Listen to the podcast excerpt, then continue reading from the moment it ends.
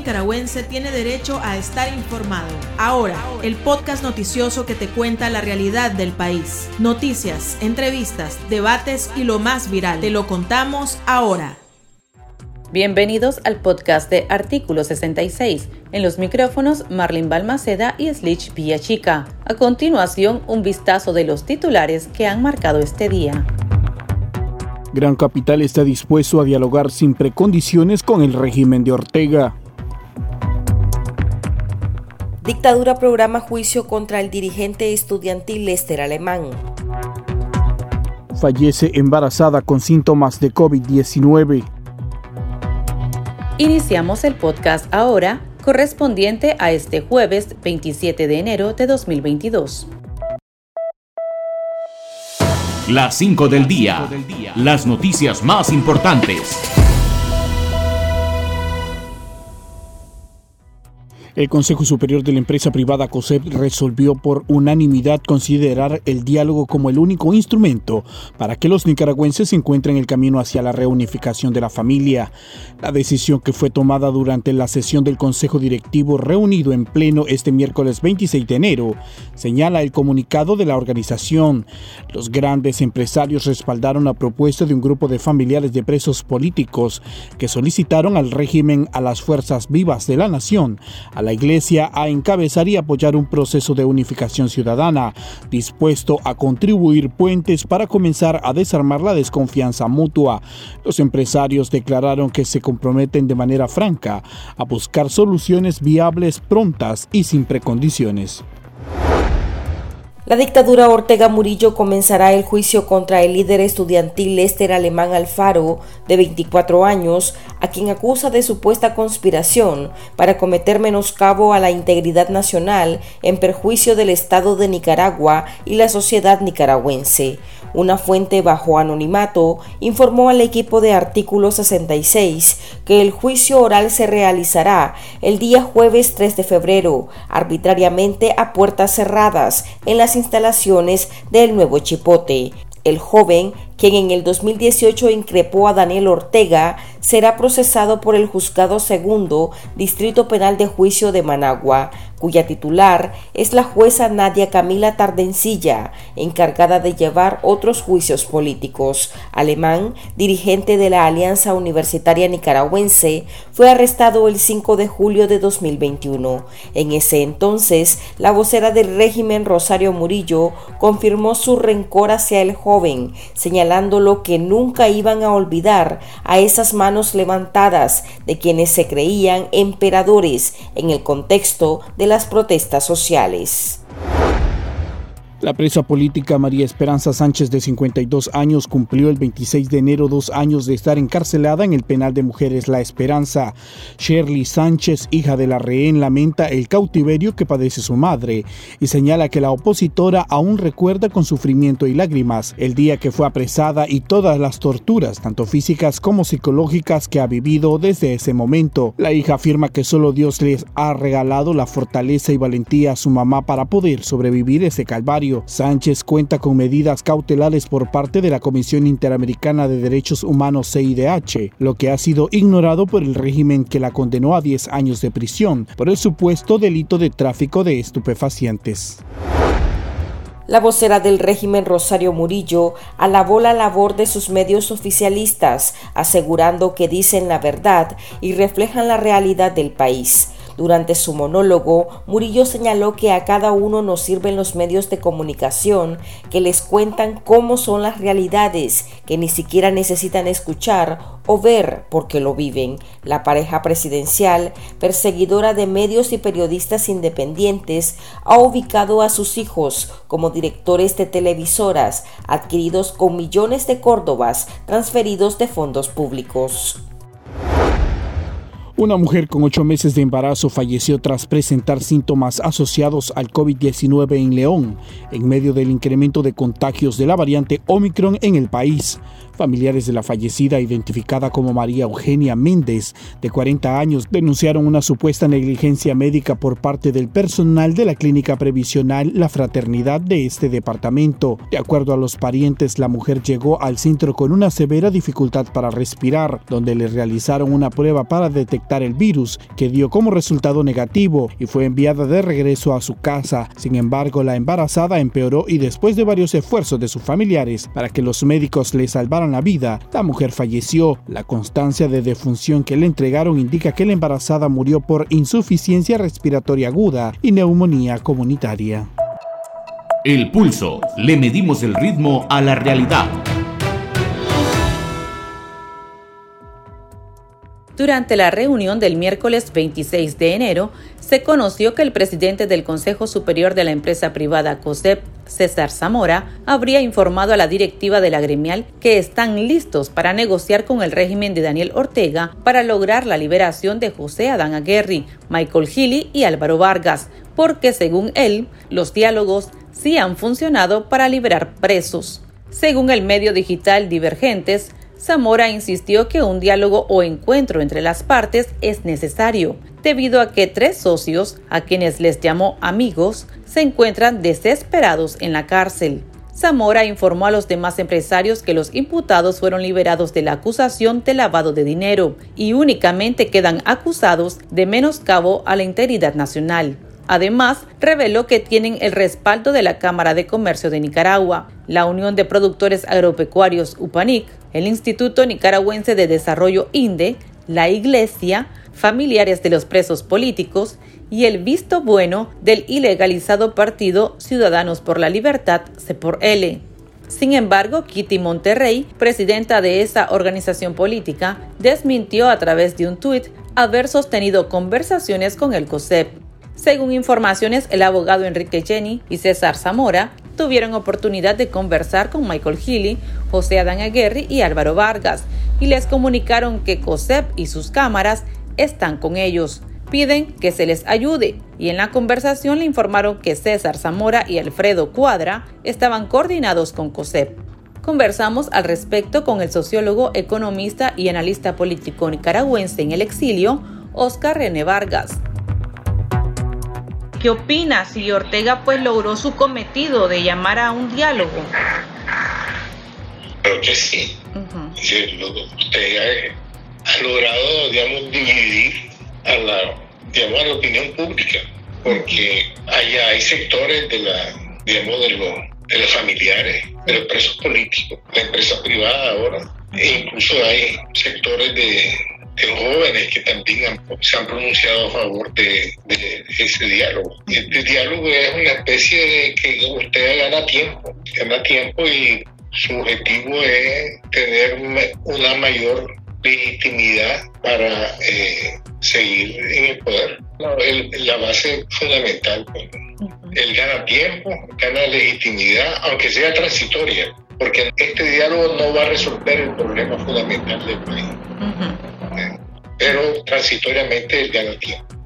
Y en esto pues le está dando el espaldarazo, por así decirlo, el COSEP, el gran capital. Eso se, se podía prever, pues, de que iba a terminar todo esto así. A partir del momento en que aparecieron las 27 eh, personas familiares de los presos políticos, a partir de ese momento eh, se inició eh, el proceso que comenzaban a, digamos, a manifestarse diferentes sectores a favor del diálogo. Esa carta leída por los familiares fue como el preludio de lo que venía posteriormente. Y ahora viene ahora el, el, COSEP, no tarda en pronunciarse algunos partidos políticos como Sembrele o inclusive el Partido Conservador, diciendo que el diálogo es la única salida para a la crisis. Algunos opositores opinan que los familiares de presos políticos en su desesperación están creyendo en esta propuesta posiblemente planteada por políticos, por organizaciones políticas. ¿Realmente eh, será que los familiares de presos políticos están cayendo en esta especie de trampa que, termina dándole legitimidad a Ortega, aunque sea de manera momentánea? En primer lugar, hay que ponerse en, los zapatos de, los familiares, Yo creo que los familiares hicieron esta, esta gestión con el visto bueno de los presos que están al interior, de los que están presos. Y por eso eso es lo que se pronuncia en CUSEP también. Eso no es algo condenable, sino que evidentemente que es entendible que las familiares pidan que, que liberen a su, a su preso. Pero el problema fundamental es que esto es una, digamos, una cortina de humo que no va a resolver el problema del país, ni va a resolver el problema de los mismos presos que, va, que, van a, que, Ortega, que Ortega va a soltar. Porque yo pienso que, que Ortega va a ayudar a, soltar a algunos y no soltar a otros, para dividir a esta, a esta sector social importante que los familiares de los presos políticos. Entonces, Ortega va a utilizar esto y va a jugar con los sentimientos de los familiares. Al final, pues Ortega está utilizando, como también muchos analistas, como ustedes mencionaban, una moneda de cambio. Sí, sí, doctor. Hay que tener en cuenta que Ortega es la única salida que tiene. ¿Por qué? Porque su problema fundamental es que esto no resuelve el problema del país. Voy a poner un ejemplo sencillo. El verdadero talón de Aquiles de, Ortega es la economía del país. Aunque mañana vaya a haber un diálogo, no van a resolver el problema fundamental, que es la desigualdad social, la desigualdad económica, el, empleo, la pobreza, etc. Entonces, pero le da a Ortega un tiempo que eso le permite a él eh, su objetivo de seguir en el poder. No va, no, no va a ser difícil, no es difícil adivinar que parte de este, de este diálogo que quiere hacer Ortega va a prometer eh, unas elecciones municipales en, en noviembre de este año que vayan a ser, entre comillas, transparentes. Y va a ser, este va a ser la trampa también. ¿ya? Es decir, ¿Con qué objetivo? Con el objetivo de, ganar tiempo y de legitimarse para negociar el, levantamiento de las sanciones. Ese es lo que eh, Ortega tiene en mente. Exactamente, ahí va dirigida mi siguiente pregunta. ¿Esto le va a ayudar hasta cierto punto o en gran medida a Ortega ante la comunidad internacional? ¿Será que ya la comunidad internacional no va a estar empujando tanto, por ejemplo, en la OEA con la posible aplicación de la Carta Democrática. Va a ser posible que no veamos más sanciones dentro de un tiempo. O sea, ¿le va a ayudar eh, internacionalmente a Ortega?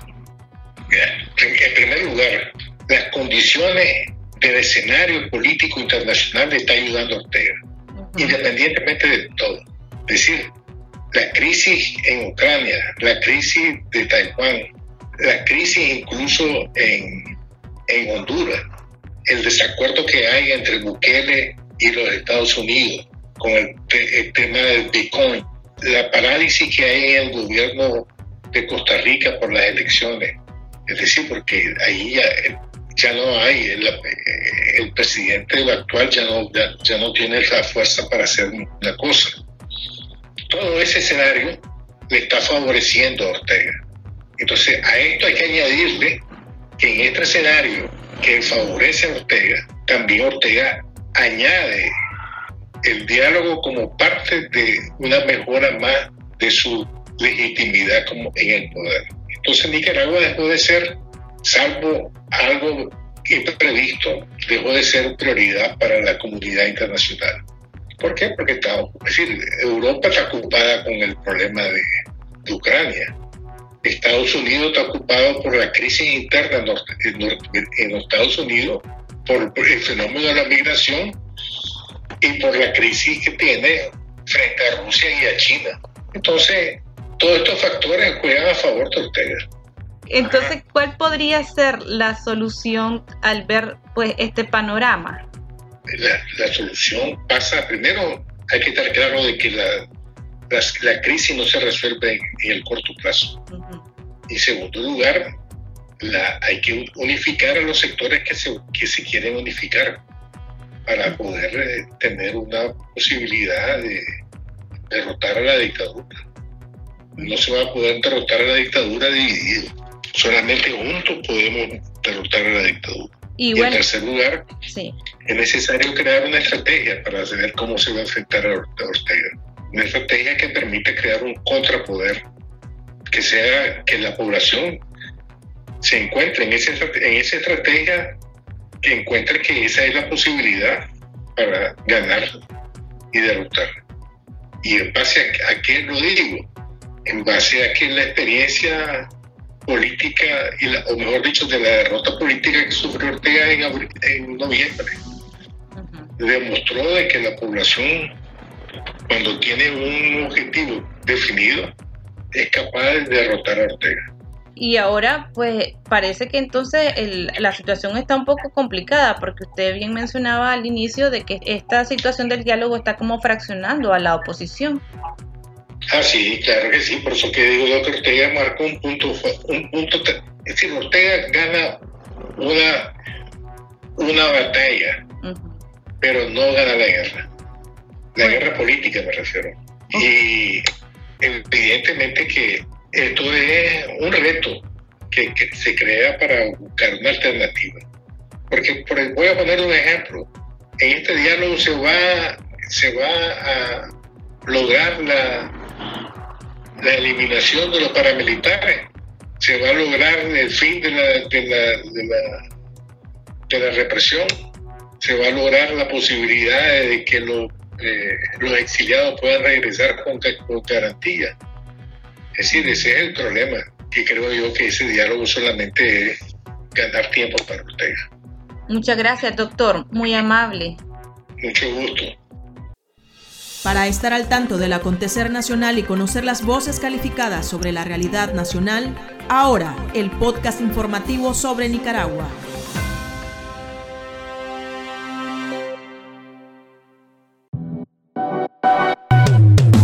Tendencias, la viralidad de las redes sociales. El gobierno de Xiomara Castro, nueva presidenta de Honduras y esposa del exmandatario derrocado Manuel Zelaya, arrancó con nepotismo al mejor estilo del régimen Ortega Burillo. A pocas horas de la toma de posesión que se realizó este jueves, se dio a conocer la lista de funcionarios que integran su gabinete. En la misma aparece su hijo Héctor Manuel Zelaya Castro, quien será su secretario privado. A su vez, José Manuel Zelaya, sobrino del expresidente Manuel Zelaya, fue nombrado para el cargo de secretario de Defensa. El dictador Daniel Ortega no participó en la investidura, pero la vocera Rosario Murillo pidió encontrar soluciones urgentes a los problemas y les deseó a Castro una luz divina para enfrentar con sabiduría todos los desafíos. Aquí termina el episodio de Ahora de Artículo 66. Continúe informándose a través de nuestro sitio web www.articulo66.com. Síganos en nuestras redes sociales nos encuentra en Facebook, Twitter e Instagram y suscríbase a nuestro canal de YouTube. Hasta la próxima. La información veraz y de primera mano está ahora. No te perdás el podcast noticioso que te cuenta la realidad del país. Compartí y pasa la voz.